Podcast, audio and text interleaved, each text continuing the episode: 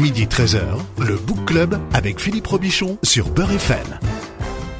Le Book Club de Beurre FM, l'émission qui parle des livres avec ceux qui les écrivent, à ceux qui les lisent. Bon dimanche à tous. Mon invité s'appelle Emmanuel Quinzonzi. Bonjour et bienvenue. Bonjour, merci beaucoup de votre accueil, Philippe. Vous êtes euh, créateur d'une marque de montre qui s'appelle Safnat Panea. D'accord. Ça, c'est pas facile à retenir. Hein. Ouais. Ça, ça vient d'où? C'est égyptien et ça veut dire celui qui se révèle. Donc Safnat Panea. D'accord, c'est votre marque de montre. Exactement. Je suis associé avec mon ami qui s'appelle Sylvain. Et donc on a créé cette marque il y a à peu près deux ans et aujourd'hui euh, on a lancé une campagne Kickstarter participative et on va livrer nos premières montres, première collection qui s'appelle Mind à nos acheteurs. euh, Mind partout. comme le mindset. Exactement, c'est bien ça. Et vous, vous lui donnez quel sens à, à ce mind? Bah justement, c'est une montre qui inspire, puisqu'en fait sur le cadran de la montre, on a placé des petits symboles qui représentent euh, des états d'esprit, la détermination, le courage, la persévérance. Et l'idée, c'est se dire, bah à chaque fois que je regarde mon heure, il peut être midi, mais il est également l'heure d'être déterminé, ou courageux, ou curieux, persévérant. Donc ça, ça donne un petit boost. Ça, c'est la première montre. Là, c'est la première montre, la première collection. Ouais, parce que c'est un projet de montre connectée, euh, connectée aux émotions. Exactement. C'est Ouais. ça? Alors on- là, on sera pas sur le mind, mais on sera sur quoi alors? Ah, il faudra, il faudra suivre. Bien. Euh, alors, euh, Emmanuel, donc vos, vos amis vous appellent euh, 15. Ouais, 15. Ouais, c'est c'est votre surnom, ça? C'est mon surnom. Mhm. Notre famille, c'est 15 Onzi. Et donc, 15. Vous avez 27 ans et vous venez de, de publier votre premier livre, assez proche de votre histoire, en tout cas votre le, première partie de votre vie. Ça s'appelle Je ne veux plus tricher. Est-ce que c'est parce que vous n'avez pas pu travailler chez Hermès ou chez euh, Louis Vuitton que vous avez créé votre propre marque de montre? Bah, un peu, un peu. Je cherchais une alternance euh, quand j'étais en master et, et euh, je vais en parler avec Grégory Blumenfeld, qui a un, un blog sur les montres. Et il me disait, bah écoute, si t'arrives pas à trouver d'alternance, mais pourquoi tu crées pas ta propre marque? C'est si simple que ça, oui. Il m'a dit ça comme ça pour rigoler. On était autour d'un café, ça m'a bien fait rire et je suis rentré le soir et cette idée en fait elle est restée dans ma tête. Trois semaines plus tard, bah écoute, j'ai vraiment décidé de, de me lancer dans, dans l'aventure et, et aujourd'hui bah on y est. D'accord. Et donc ça consiste en quoi de se lancer euh, dans l'aventure quand on va euh, créer sa propre montre, sa propre collection de montres? Bah, c'est pas mal de difficultés. On apprend davantage sur le, le marché de l'horlogerie. On apprend pas mal de, de techniques sur le design. Euh, et donc, c'est une aventure qui est fabuleuse. On apprend beaucoup et on, on se trompe énormément également. Mais on prend le temps de- d'aimer ce qu'on fait. Mm-hmm. Euh, les, les- les premiers qui vont avoir la montre sont des gens donc qui vous ont aidé à monter votre boîte, mais est-ce que ça veut dire que les, les- autres peuvent l'acheter aussi? Effectivement, pendant la campagne Kickstarter, il y avait des inconnus, donc des gens qui étaient euh, Mais là maintenant tout de en suite, Californie. Là, aujourd'hui encore, le site On est peut, ouvert. ouais. Bien sûr, tout le monde peut acheter euh, la montre. Oui. euh, ouais, elles sont super. Hein, c'est vraiment des, alors c'est des montres de luxe. Hein, c'est des, C'est des on est dans un univers de luxe en fait. Hein. Effectivement, on s'inspire beaucoup de la haute horlogerie. Ouais. Donc avec nos designers, on a travaillé sur des réaux, sur des cadrans soleillés. On a, on aime beaucoup les montres avec mon associé, donc on a voulu euh, s'inspirer de de la, la haute horlogerie. D'accord. Ça coûte combien Donc les modèles en quartz, c'est 249 euros et les modèles automatiques, c'est à 800 euros. Et alors si vous achetez la, la montre, vous avez droit à une formation pendant un an aussi. Exactement. Ouais. C'est on a, on a, on a mis en place euh, un accès pendant un an à Magellan où il y a du contenu, du podcast justement inspirant avec des personnalités. Alors Magellan, c'est une plateforme de podcast. Hein. C'est ça. Hmm. Donc on, on donne accès justement à Magellan pendant un an à, à aux- toutes les personnes qui ont acheté notre montre. D'accord. Alors tricher, vous l'avez beaucoup euh, pratiqué dans vos études. Dans vos études hein. Vous dites que vous n'en êtes pas fier. Euh, à quel genre votre livre appartient-il? Est-ce que c'est une bio? On peut dire ça. Moi, je le, je le qualifie plus comme un témoignage. J'ai vraiment voulu faire quelque chose de vraiment euh, témoignage. Je me déplaçais en fait avant d'entreprendre dans les lycées avec mon associé, justement pour parler un peu de nos parcours scolaires qui étaient un peu atypiques. Et à un moment donné, on était beaucoup sollicités. On s'est dit ah là là, ça va être tendu un peu d'aller dans tous ces lycées, collèges. Comment on peut faire pour avoir un support où on relate ce témoignage et on peut le dispenser un peu à tout le monde? On a décidé de faire un livre, Mhm. 100 pages. Et, euh, et donc pour moi, ce, Sans pages et des poussières. 100 pages et des poussières, exactement. Ouais. Donc euh, on s'est lancé dans, dans cette aventure aussi. Mais vous vous, euh, vous, enfin en tout cas, vous vous, vous placez comme un mentor d'étudiants ou de, ou de jeunes scolarisés. Pourquoi? Pourquoi vous, vous revendiquez cette place de mentor euh, Parce que euh, j'ai grandi à Villers-le-Bel et euh, on- souvent euh, les, les plus grands, ils, justement, ils prennent cette place-là justement pour euh, aiguiller les, les plus jeunes. Donc euh, naturellement, on, avec mon associé, on a créé des associations justement qui qui, qui favorisent le mentoring. Euh, Nous-mêmes, euh, quand on était en prépa, on avait des mentors avec euh, la, la fondation Deloitte. Et donc on veut répliquer justement ce Hmm. qui nous a aidé, ce qui nous a beaucoup euh, Vous avez fait une prépa, apporté. vous avez fait une prépa éco. Prépa éco, ouais, Hmm. c'est ça. Un an, Bah oui. un an. Ça c'est, mm, ouais. Ouais. Viré ensuite, ouais. Le mentor a pas été jusqu'au bout de son tra- a pas été jusqu'au bout de son travail. Mais on n'a pas lâché par contre. On n'a pas lâché et finalement on, on s'est épanoui dans, dans la voie qu'on a choisie. hein. Bon, ça, c'est- un peu l'esprit de votre livre. C'est qu'effectivement, vous avez, euh, vous, vous, vous relevez, vous retombez, vous relevez, vous retombez. ouais. C'est un peu l'histoire de, de votre vie. Exactement Euh, vous auriez aimé faire HEC, par exemple. à l'époque, Mais oui. pourquoi HEC finalement? Bah, quand on est jeune, on sait pas pourquoi, hein. mais c'est vrai que les professeurs ils me disent qu'à HEC, voilà, c'est la, c'est la meilleure école, il faut le faire.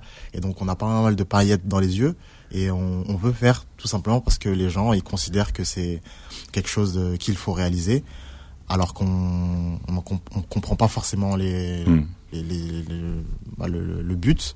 L'intérêt en fait. l'intérêt tout simplement et on veut suivre une mode et euh, c'est quand on essaie de creuser davantage euh, et quand on essaie de comprendre pourquoi on doit faire ces choses là et c'est là qu'on trouve un sens à notre scolarité Quand vous étiez en prépa, vous, vous, vous, vous comprenez euh, que finalement vous venez d'un milieu qui vous, où où il y avait peut-être pas suffisamment de, de culture et, et suffisamment d'outils pour pouvoir aller au- au-delà de, de la prépa. C'est là qu'on réalise aussi que finalement le milieu dont on vient peut avoir une influence sur son parcours euh, scolaire. ouais totalement Euh, ça on, on, on l'a bien expérimenté avec euh, ma classe prépa justement j'étais à Sarcelles bon on voyait qu'il y avait un gap avec euh, d'autres classes préparatoires de d'autres lycées d'autres euh, horizons Euh, mais après, effectivement, il faut pas rester dans cette fatalité. Il y a des moyens pour nous justement de qu'on puisse s'épanouir dans ce qu'on fait, euh, peu importe de l'où on vient. Et euh, c'est ce que j'ai envie de véhiculer justement au travers Mm. de ce livre. D'accord, parce qu'aujourd'hui vous dites euh, finalement que la que la CNAM ou le CNAM, pardon, ça ouvre plus de portes que qu'HEC. Je sais pas si ça ouvre plus de portes qu'HEC, mais effectivement, moi, je considère que les écoles de commerce ou les écoles, euh, ce sont des véhicules et euh, que chacun, bah, peut être son, un acteur de, de, de ce qu'il peut réaliser et on peut aller au CNAM et faire les, les mêmes euh, débouchés que quelqu'un qui a fait HEC, si on a envie, si on, on y croit et si on, on est déterminé. Mhm. On peut avoir le, réellement le même parcours. Il y a, il y a effectivement euh, plus de facilité quand on fait HEC parce que le réseau derrière il est complètement différent. Euh, mais après effectivement si on s'en donne les moyens et on, on veut vraiment quelque chose, euh, il y a, il y a, il y a matière, oui. Alors, dans votre livre, vous expliquez que vous croyez en la valeur du conseil avisé. Euh, qui sont ceux qui peuvent le mieux conseiller les étudiants? Bah, je considère que les parents ils ont un, ils ont un rôle prépondérant, les professeurs, euh, les, les plus grands. Donc euh, moi je les appelle justement les, les, les aînés, les anciens. Donc ça peut être des, moi en tout cas pour ma part ça a été des, des gens de ma cité, des, des grandes de ma cité qui ont passé par les mêmes études que moi ou pas, euh, qui m'ont aiguillé. Euh, C'est-à-dire que par exemple, euh, le, la, la prépa, on vous l'avait conseillé. moi c'est, c'est On vous a conseillé de la faire. C'était voilà. Moi, c'était un grand de mon quartier qui m'a dit, écoute, moi, je passé en prépa, ça peut être intéressant pour toi, ton profil. Essaie de regarder, je te montre un peu les cahiers, je te regarde un peu, je te montre un peu mes cours. Est-ce que ça, ça peut, ça peut te correspondre? Donc, c'est comme ça que moi, j'ai été conseillé, en réalité. Mhm. Ouais. Ouais. Souvent, les, les étudiants sont les meilleurs conseillers euh, pour les autres étudiants. Alors les parents ignorent euh, ce à quoi on est confronté en milieu scolaire. C'est vrai des parents d'aujourd'hui, ça, ou c'était plus euh, votre génération? Bah, Je pense peut-être que c'est un peu ma génération. Aujourd'hui, c'est vrai que les parents, ils sont assez concernés, euh, davantage. Moi, c'est vrai que mes parents, euh, années 44, hein, ils avaient vraiment confiance au... au- Ça, c'est votre père, 44. père, ouais. Oui. C'est ça, Ouais, mais, enfin, votre père est quand même très âgé par rapport à votre âge. c'est ça. Ouais. C'est ça. Vous êtes un enfant de... De la vieillesse. Si, s'il écoute, je sais pas si... Non, mais votre père avait 50 ans quand il vous a eu, donc effectivement, euh, C'est ça, vous avez, vous, vous avez l'âge d'avoir des parents de, voilà, de, de 50 ans à peu près aujourd'hui. c'est ça. Ouais. Mais justement, lui, dans sa, dans sa façon de, de concevoir les choses, c'est que il, il donnait vraiment euh, euh, bah, gage et confiance aux professeurs pour nous orienter, pour nous guider. Alors qu'aujourd'hui, euh, il y a un regard un peu plus euh, prononcé euh, des parents vis-à-vis de- du cursus scolaire et, et de l'orientation. Mhm. Vos- votre père vient d'où? Ah, du Congo. Parce que Congo c'est lui, c'est lui qui a fait le, ça fait- il a fait le voyage, quoi. C'est lui qui a fait le voyage. Voilà. de ma mère, ouais. Alors, vous vous situez dans la catégorie de ceux qui passent à travers les mailles du filet, c'est-à-dire, c'est peut-être la majorité de- des élèves, ça. En réalité, oui. Ouais. En réalité, oui. Et on est beaucoup à passer euh, très juste avec 10 de moyenne, 11 de moyenne. Euh, et on arrive toujours à trouver des, des parades euh, pour euh, passer dans les classes supérieures. On est beaucoup comme ça. C'est pour ça qu'il y a beaucoup de gens qui se reconnaissent au travers de, de mon récit Hmm. et euh, qui prennent du plaisir à, à rigoler avec différentes anecdotes que je peux proposer. Mhm. C'est-à-dire ceux qui passent à 10 euh, tout juste, c'est ça? Qui passent à 10 tout juste. Il y a des gens bah, qui révisent peut-être deux jours euh, avant les contrôles euh, ou qui se révèlent en- au troisième trimestre.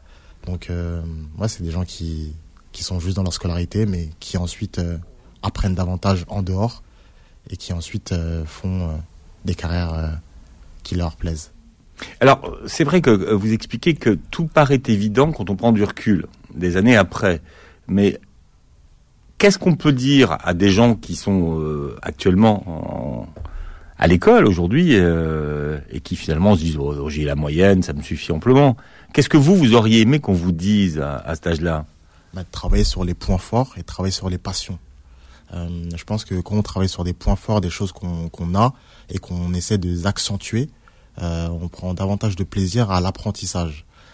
Et euh, également pour euh, tout ce qui est lié aux passions, euh, moi je considère que quand il y a une passion qui est forte en nous, et ben en fait on va vouloir l'apprendre et approfondir des choses. Fait, comme il y a un besoin, Hmm. bah après derrière pour euh, approfondir et, et justement euh, euh, ajouter de la connaissance vis-à-vis de tout ça, et ben ça crée justement un apprentissage beaucoup plus dense. D'accord. Vous voulez transformer la, la passion en expertise, c'est ça? Ça peut être de l'expertise ou ça peut simplement être un, apprentissage plus avancé. Mhm. Par exemple, il y a plein de gens qui, dans, dans- dans- avec qui je, je parle, avec certains étudiants qui aiment beaucoup la musique. Et ben aujourd'hui, ils, ils, ils essayent justement de comprendre un peu le business de la musique. Euh, ben ils regardent un peu des études marketing sur la musique. Et donc voilà, ça, ça ouvre des champs de, de, de perspectives de connaissances. Et derrière, bah, ça les aide à, à comprendre comment euh, se déroule euh, l'économie de la musique, par exemple. Mhm. Donc il y a plein de choses euh, comme ça que je pense qu'on peut utiliser pour apprendre davantage et avancer plus vite. Emmanuel Quinzonzi est l'invité du Book Club. Votre livre s'appelle Je ne veux plus tricher. On le trouve où, votre livre, Emmanuel Amazon, Amazon pour le moment. Et, euh, et on espère euh, le diffuser rapidement sur la FNAC. Bien. Et vous êtes l'invité du Book Club jusqu'à 13h sur Beurre FM. Le Book Club revient dans un instant. Midi 13h, le Book Club avec Philippe Robichon sur Beurre FM. Voilà, l'invité du Book Club aujourd'hui c'est Emmanuel Quinzonzi. Alors il a créé sa propre marque de montre hein, qui s'appelle Saftnat Panea. Pour ceux qui nous écoutent, vous pouvez aller. Euh... Je voulais pas vous faire de pub au début, mais vous en avez même pas besoin parce que c'est bien. c'est- c'est- il est bien votre produit. Il est même euh, très très abouti et très très classe. Merci beaucoup. C'est l'univers du luxe qu'on voit. Donc euh, pour ceux qui nous écoutent, ils peuvent trouver votre montre. euh, Sur safnatpanea.com. tous ceux qui cherchent un accessoire pour se démarquer. Alors c'est vrai que les montres aujourd'hui, c'est passé un peu de mode parfois parce que beaucoup regardent l'heure sur leur portable. Et c'est vrai que la, la montre, c'est devenu un bijou aujourd'hui. Donc si vous cherchez une, une montre qui se démarque, euh, et je pense à tous ceux qui nous écoutent et qui, euh, qui aiment le développement personnel, toutes les, les neurosciences, qui sont très branchés là-dessus. Donc c'est la montre qui vous correspond en tout cas. La série s'appelle, la collection s'appelle Mind. Exactement. Bon, unisex la montre? Unisex, c'est bien ça. Bon, donc le site, on le rappelle, c'est safnatpanea.com. Vous êtes là pour parler de Je ne veux plus tricher. C'est votre premier livre. C'est euh, l'histoire de votre parcours euh, d'étudiant, hein, euh, de votre expérience. Finalement, vous avez un, alors vous avez plusieurs mentors. Hein, c'est un, c'est un, un de vos mentors qui s'appelle Irwin qui vous Irwin, a, ouais. qui vous a demandé, de- enfin qui vous a qui vous a soufflé l'idée d'écrire un livre sur votre parcours. C'est bien ça. Et puis vous avez une- un autre mentor, c'est votre sœur. Et j'en ai d'autres encore dans d'autres domaines. Magali. Euh, Magali. Et- alors, Magali, effectivement, oui, elle a, elle a beaucoup joué euh, dans toute ma scolarité. Ça a été justement une, une personne qui m'a beaucoup aiguillé. Et euh, j'en suis reconnaissant encore aujourd'hui. C'est votre grande sœur. hein. C'est ma grande sœur, ouais, 13 ans de euh, différence. Bien. Alors on peut avoir des mentors dans la famille en fait. Hein. C'est ça qu'on, c'est ça qu'on apprend. Alors vous avez triché. Quand on parle de tricher, c'est euh... Les- vraiment les choses très très classiques. J'ai triché jusqu'à jusqu'à ma classe de seconde. Et c'est à partir de là que j'ai eu un déclic. À partir de seconde, j'ai Et si j'ai choisi de vous en parler aujourd'hui à visage découvert, sans, le masque, c'est parce que je me repens. Et parce que surtout parce que vous vous êtes fait attraper. Voilà. je me suis fait attraper par une, ma, mon professeur de SES, euh, donc sciences économiques et sociales, et c'était juste avant un contrôle. Et euh, donc je trichais avec euh, une camarade de classe et on s'est fait on s'est fait prendre. Et finalement derrière il y a eu euh, tellement de péripéties, pas mal de, choses où en fait le professeur a tout fait pour que je ne passe pas en classe terminale S, en terminale ES pardon, première ES. Et donc j'ai été convoqué chez le proviseur et compagnie. Donc c'était vraiment un petit cataclysme à l'époque.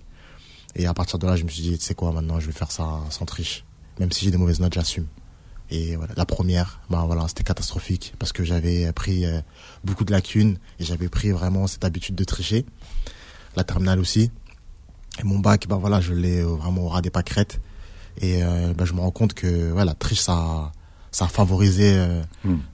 la paresse en moi et et ouais, j'avais plus cette béquille euh, pour euh, pour m'aider, donc euh, c'était chaud, Ouais. très chaud. Vous connaissez des gens qui ont continué à tricher? Parce qu'à un moment donné où ça s'arrête quand même. Bien sûr, bien sûr. Jusqu'en jusqu'en master, j'ai j'ai eu des gens qui ont triché, ouais. Bien sûr. Mais on, on- mais par contre, on on pourra pas on pourra pas les citer. C'est intéressant ça. Ouais. On les dénoncera pas. En trichant et en se faisant pas attraper, on doit développer des, des compétences en tout cas. Dans Ouais. son cerveau, moi je suis persuadé qu'il doit y avoir des liens qui se font. Tout- si, tout- si tout le temps qu'on qu'on qu'on qu'on passait à tricher, on l'utilisait à faire autre chose. Grave, grave, parce qu'il y a des gens, j'ai des potes à moi, ils créent des stratégies, mais je me dis, mais toi t'es, Je pensais à ça, moi je me dis finalement ouais. t'es James Bond. Tu sors des, des trucs avec tes stylos, avec euh, sous ta sous ta chaussette, euh, sous ton caleçon, sous ta casquette, des trucs incroyables. Tu te dis mais franchement toi tu devrais euh, travailler dans l'innovation, tu vois, parce qu'il y a des mecs qui sont vraiment très très bons.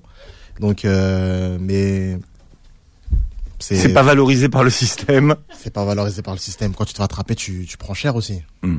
Ouais, donc euh, j'ai vu des gens qui se sont fait euh, éliminer de certains cursus à cause de ça. Hmm. Donc euh, Bon, ça aurait pu vous arriver ça finalement. aurait pu m'arriver. Ouais. Ça aurait pu m'arriver, effectivement. Est-ce que vous avez réussi à répondre à, cette question Comment on devient bon à l'école? Ou est-ce que c'est pas une bonne question? Bah, c'est une bonne question, je trouve. Mais comment on vient- on devient bon, c'est avec la régularité, avec euh, l'envie. Euh, Il n'y a, pas un côté inné? Vous n'avez pas rencontré des, des gens qui, euh, ben voilà, on ne sait pas comment comment ils font, mais ils sont bons à l'école. Ils sont bons, c'est vrai. Moi, j'en ai rencontré et j'étais jaloux même d'eux. De- parce que on dirait qu'ils révisaient pas forcément. Ils avaient toujours des bonnes notes.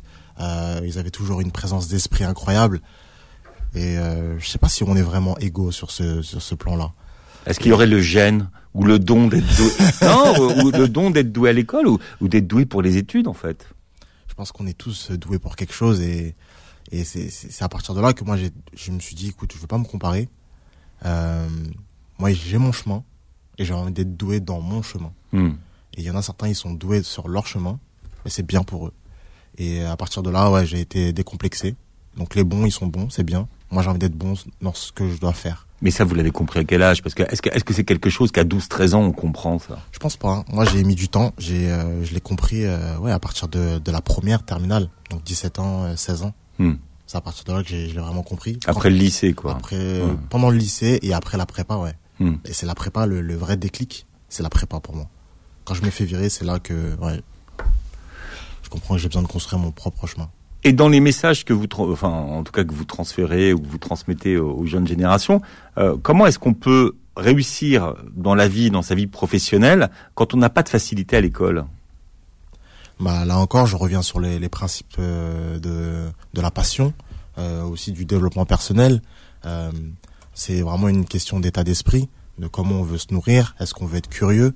Toutes ces choses-là, finalement, ça nous facilite pour avancer dans notre carrière professionnelle. Donc, euh, on peut être euh, doué en classe et ne pas forcément l'être après derrière dans le concret, dans le domaine professionnel. Donc, euh, moi, j'en- je- j'encourage à être fort en classe, ok, mais si ça a un, impact dans le concret derrière, c'est en- c'est bien mieux. Parce que si c'est juste pour apprendre des choses et les recracher euh, comme un robot, bah, je- moi je trouve ça un peu dommage. Euh, si ça a un peu une application après derrière dans le, dans le concret, dans le réel. On a fait une émission hein, il n'y a pas très euh, longtemps avec Fanny Nesbonne qui a écrit un livre sur les, euh, euh, l'intelligence des performants, je crois, de, mémoire. Et effectivement, alors il y a eu beaucoup de, de messages où, ceux qui sont vraiment intelligents n'étaient pas d'accord avec ce qu'elle disait. Et elle parlait de cette forme d'intelligence dans son écosystème Et euh, elle parlait notamment de, de, de, de Franck Ribéry, elle elle a cité Nabila, et elle disait, mais pour moi, eux, ce sont des vrais intelligents. Parce que finalement, dans leur écosystème, bah, ils sont efficaces, ils sont performants. Dans le concret, effectivement, en termes de business, euh, Nabila a fait ce qu'elle a besoin de faire et elle le fait très bien. Voilà. Donc il y a plusieurs formes Elle a peut-être pas fait HEC, mais euh, au niveau du business, elle le fait super bien. Elle le fait bien. Ouais. Donc euh, c'est louable. Après, il y a des choses où on peut être d'accord ou pas d'accord, mais ça c'est chacun, chacun son chacun. Euh, Après, c'est le système de valeurs. Après, voilà, c'est peut-être pas vos valeurs. Voilà, exactement. Mm. Mais en tout cas, dans son business, elle le fait très bien. Mm. Et donc, il y a peut-être certaines personnes de, de HEC qui pourraient aussi s'inspirer de, de la manière de comment elle fait son business, en tout cas en termes de personal branding ou, ou autre chose. Il y a toujours à, des choses à apprendre sur, sur chacun. Alors vous, vous avez, vous en avez parlé tout à l'heure. Hein, vous avez grandi euh, à Villiers-le-Bel, dans le Val d'Oise, hein, dans le quartier du Puy de la la. Mm. Euh, c'est quoi votre quartier quand on quand on en parle? Est-ce que est-ce que est-ce que l'image qu'on a de, de, de, votre quartier correspond à, à, ce que vous avez vécu vous? Euh, Un peu oui. Ouais. Un peu oui. Euh, c'est c'est un quartier où il y a beaucoup d'entraide, euh, où il y a beaucoup de, de valeurs, il y a il y a beaucoup de, de, solidarité qui sont liées au, au sport. Euh, moi, j'ai beaucoup d'amis justement qui, qui sont des sportifs. Euh, c'est un quartier où j'ai, j'ai, on a pris plaisir à, à grandir et, et, à se stimuler les uns les autres. Mmh. Euh, on a été un peu discrédité par des événements fâcheux en 2007, mais je trouve qu'on a une, une bonne ville, il y a une bonne dynamique. Moi, je suis fier de ma ville, j'aime bien mon quartier, et encore aujourd'hui, on est on veut être des acteurs justement pour ce quartier-là. On crée une association avec mon avec mon associé encore. Euh, on crée un club de chess boxing et donc c'est la ville de Villers-Bel qui nous aide à mettre tout ça en place. Et dans le quartier, bah, on a des professeurs d'échecs qui, qui nous aident à, à, faire tout ça.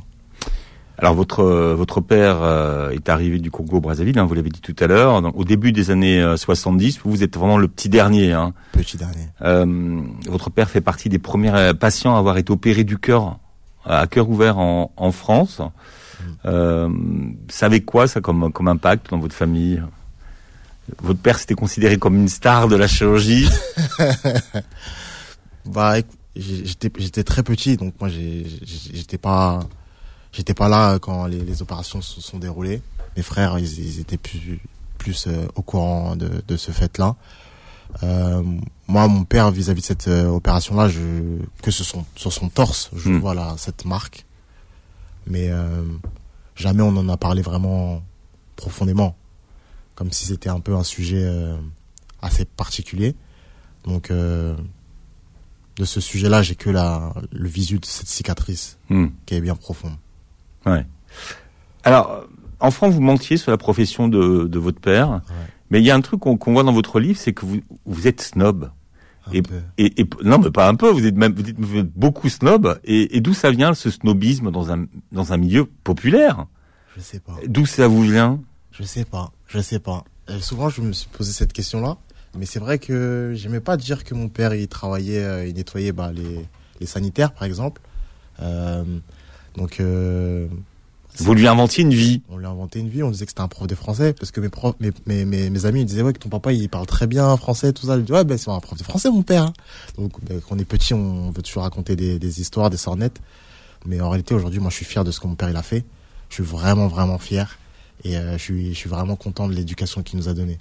Donc aujourd'hui ouais on est un peu moins snob parce qu'on réalise. euh, Je la parle, je parle de, je parle de vous là, de, de, de, de ce snobisme. Par exemple, vous vouliez, vous vouliez aller à l'école à Paris.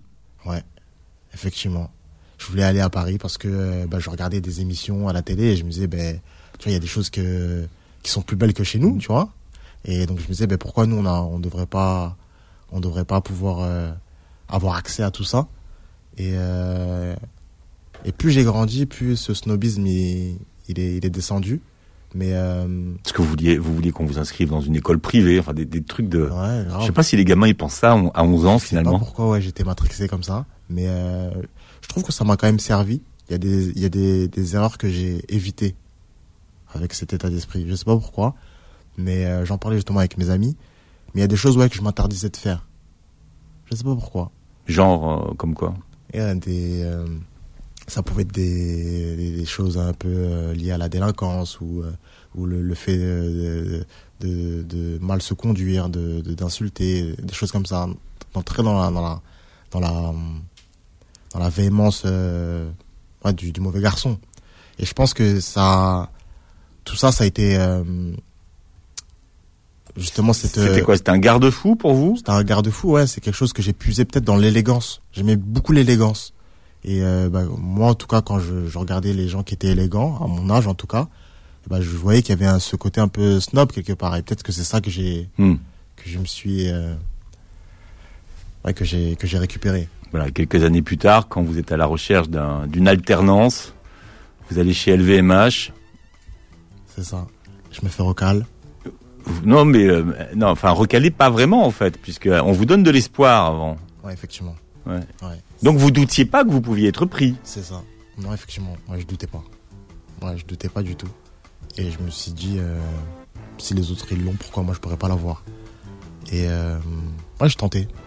Je tentais et à chaque fois, bah, dès qu'il y avait un refus, bah, je continuais à faire autre chose et j'ai fait comme ça euh, toute ma scolarité. Emmanuel Quinzonzi euh, est donc notre invité jusqu'à 13h. Je rappelle le titre de votre livre qu'on peut se procurer euh, sur Amazon. Je ne veux plus tricher, vous restez avec nous jusqu'à 13h.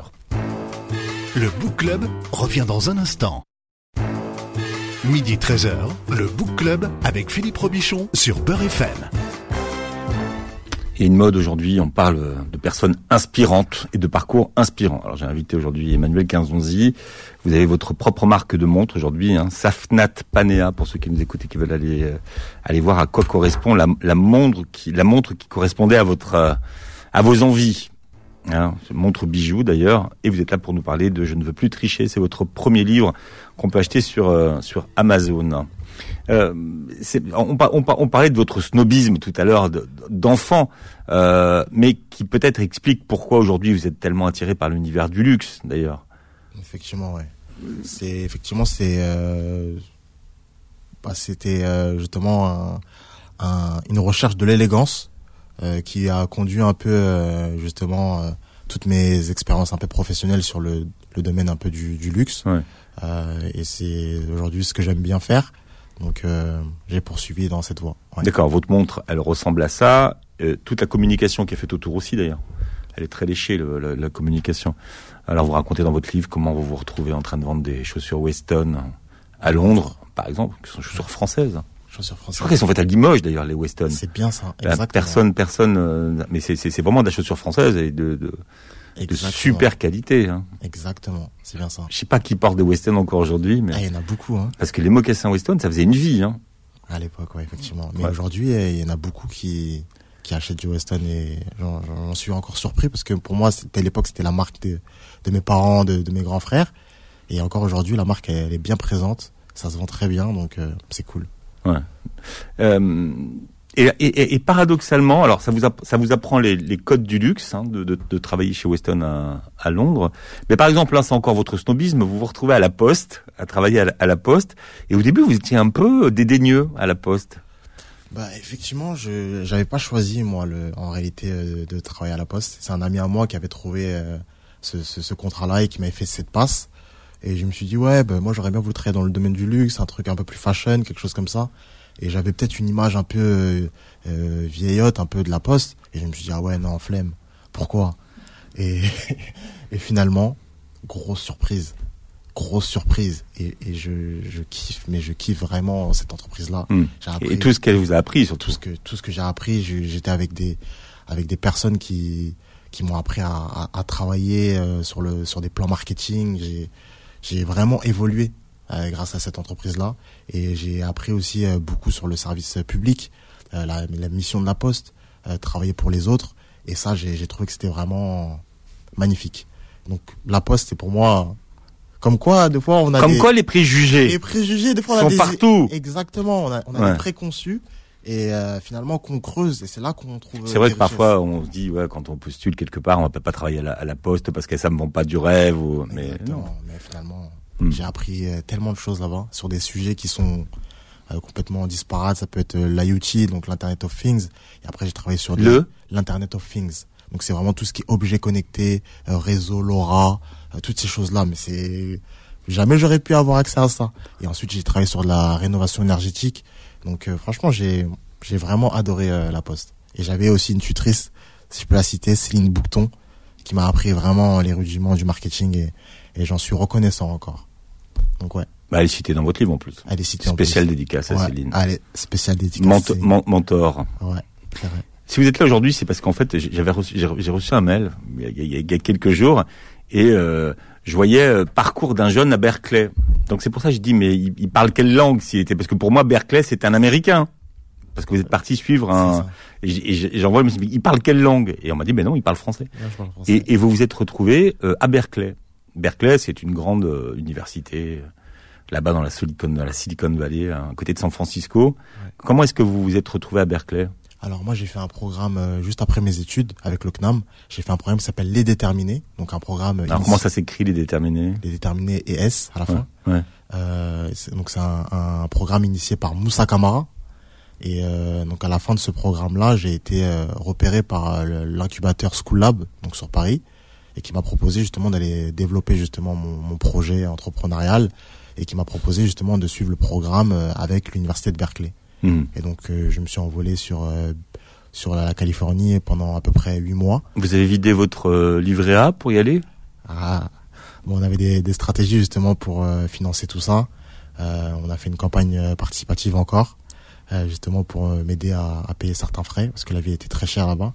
Et San Francisco, c'est juste la ville la plus chère du monde. Hein. Ouais, c'était vraiment très chaud. Non, mais faut être clair. Parce que les gens qui vivent à San Francisco ont un tel pouvoir d'achat que tout est cher là-bas. C'était vraiment très, très, très cher. Très, très cher. Donc, euh, moi, je partageais ma chambre et je payais euh, à peu près 1200 euros euh, le, mois.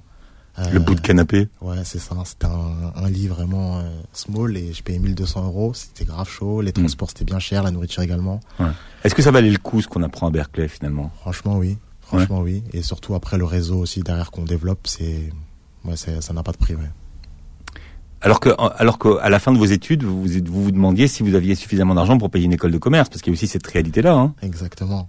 Mais en fait, euh, quand je suis arrivé en prépa, je me suis rendu compte que mes parents, ils auraient pas forcément l'argent euh, suffisant pour me payer euh, trois trois années en école de commerce. Hmm. Donc, bah, j'ai essayé de trouver justement un, chemin pour euh, éviter cela. Et compte tenu de l'âge de votre père, c'était compliqué de d'emprunter de, l'argent. Ouais.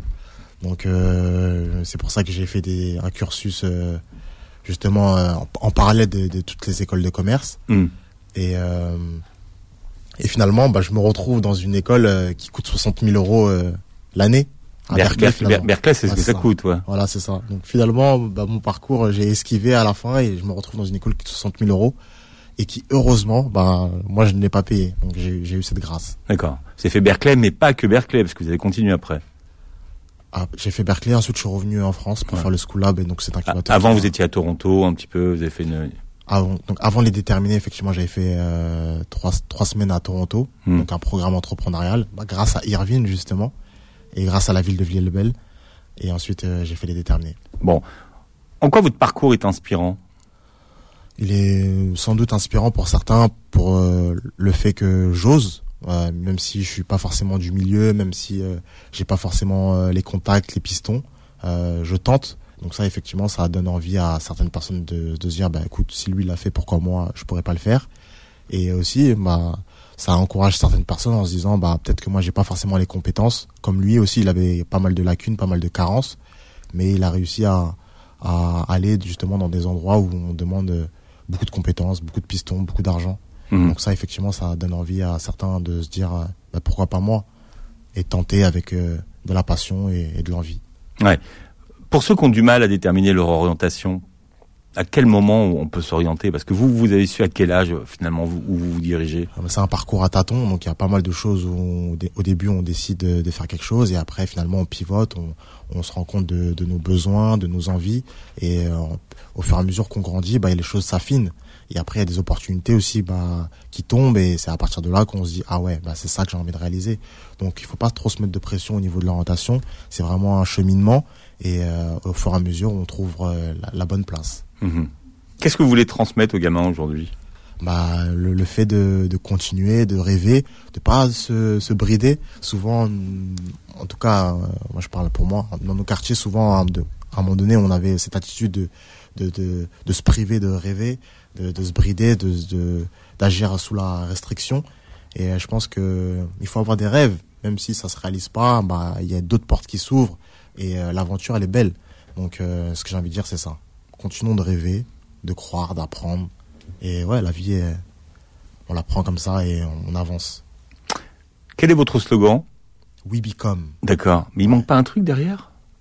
Euh, le becoming, vous je, pensez? je sais pas. Je... Non, non, nous, on considère que. Euh, we bah, become, c'est nous, nous devenons. Nous devenons. Exactement. Il n'y a pas un truc derrière. Nous devenons. euh, non. Ah, mais ça, c'est justement, c'est. c'est Il n'y a pas un COD. Il manque pas un COD quelque part? bah, c'est le, c'est libre à chacun. Ouais. C'est libre à chacun. On devient avec qui? On vient avec les gens qui, qui nous ressemblent ou qui nous ressemblent pas, avec les gens qui veulent avancer et qui veulent euh, partager des, des ondes positives avec nous. On devient avec ces gens-là. On devient avec euh, euh, les gens de sa famille, avec les gens qu'on veut rendre fiers, Mhm. et avec ses amis. Vous dites qu'un un- un des outils qui va vous a aidé à, à y arriver, c'est la tchatch. Là, vous l'avez toujours la tchatch aujourd'hui ou ça s'est calmé un peu général, ça s'est calmé un peu. Hein. Ouais. Ouais, Ouais, je vous vois, je vous trouve très très calme. ouais, ouais, ça s'est calmé. Ça s'est calmé la tchatch. Le snobisme et la tchatch, elles sont, ils ont- sont, sont partis un peu, ça s'est estompé. Ouais. Ouais. On dirait que j'ai vieilli un peu, je suis devenu plus, euh, plus calme. Vous êtes devenu un ambassadeur. non, non, là, là, là, là, avec le rire, vous êtes bien là. Là, Vous conseillez de voir un film, lequel? Ah, j'aime bien euh, Un fauteuil pour deux, moi. Ça, c'est un de mes films, euh, un de mes films préférés. C'est le deuxième film d'Eddie Murphy. Ouais, exact. Ouais, j'ai kiffé ce film. Après, il y a un autre film que je conseille beaucoup en ce moment, c'est Joy. C'est un, un film avec euh, une entrepreneuse qui passe par des galères, mais comme pas possible, familiale et au niveau business. Et finalement, elle arrive à sortir son projet. Et, et donc, ouais, je trouve qu'il est très inspirant ce film. Ouais. Souvent, ceux qui écrivent sur leur parcours et qui sont des mentors vous donnent des conseils de lecture et vous, c'est plutôt des conseils de films que vous donnez. Ouais. Pourquoi? Ça veut dire qu'il n'y a pas de, il y a pas de livre qui vous ait inspiré. euh, si. ouais. Si, si, si. Justement, dans la newsletter, avec le site internet, nous on propose une newsletter et donc là, on fait un conseil justement avec des, des rubriques, films ou livres. Et moi, il y a des, il y a des livres ouais, qui m'ont, qui m'ont beaucoup euh, chamboulé. Il y a un livre euh, qui s'appelle L'effet cumulé qui m'a, qui m'a bien aidé. Euh, la pensée positive de Napoléon Hill qui m'a bien aidé. Donc ça, c'est développement personnel. Je pense que C'est un des classiques. des Ouais, classiques. ouais. euh, et euh, ouais, il y a, il y, a, y a pas mal de livres ouais, qui m'ont, euh, en termes de marketing, moi, qui m'ont beaucoup euh, scotché. C'est Seth Godin, La Vache Pourpre. Donc c'est des livres que je, je lis euh, vraiment euh, euh, souvent, régulièrement. Donc ouais, c'est, j'affectionne davantage la lecture que qu'auparavant. Ouais. Mhm. Bien. Et vous venez donc de lancer votre propre marque de montre, hein, Safnat Panea. Vous vous voyez où avec cette marque? Mais écoutez, on, on a plein de projets annexes. On, là, on doit livrer justement nos, nos premiers acheteurs. Donc, on livre aux États-Unis, on livre en Afrique, on livre en France. Et euh, on aimerait bien justement créer euh, pas mal de boutiques. Euh, on est vraiment au début. Euh, on, on- c'est galère aujourd'hui. C'est pas évident. En plus, avec la situation euh, du Covid. Mais on s'accroche. On s'accroche. On, on regarde cette aventure euh, avec plein de plein d'envie. Il y a plein de portes qui sont ouvertes. On est content. On rencontre plein de gens. Euh, et ouais, on, on kiffe avec mon associé. Et, euh, et euh, là, on, on a parlé avec le, président de la fédération du chess boxing. Et nous, on aimerait bien justement que Safnat soit un acteur de, de cette discipline, cette nouvelle belle discipline. C'est quand c'est difficile qu'il faut y aller. Exactement. C'est parce que c'est difficile qu'il faut oser. Ben ouais. Mm. C'est quand tous les voyants sont au rouge. Voilà. Sinon, les autres, ils sont, ils passent tous à votre place. Voilà. Alors, je ne veux plus tricher, c'est le titre de votre premier livre. Ça s'adresse aux étudiants, à tous ceux que, voilà, qui, qui galèrent à l'école. Le livre que vous auriez aimé avoir quand vous aviez euh, cet âge-là. Exactement. Merci d'avoir été avec nous, Emmanuel Quinzonzi. Vous réécoutez l'émission en podcast sur beurrefm.net et puis vous regardez la vidéo sur la chaîne YouTube. Merci, bon dimanche. Merci bien. Le Book Club revient dans un instant.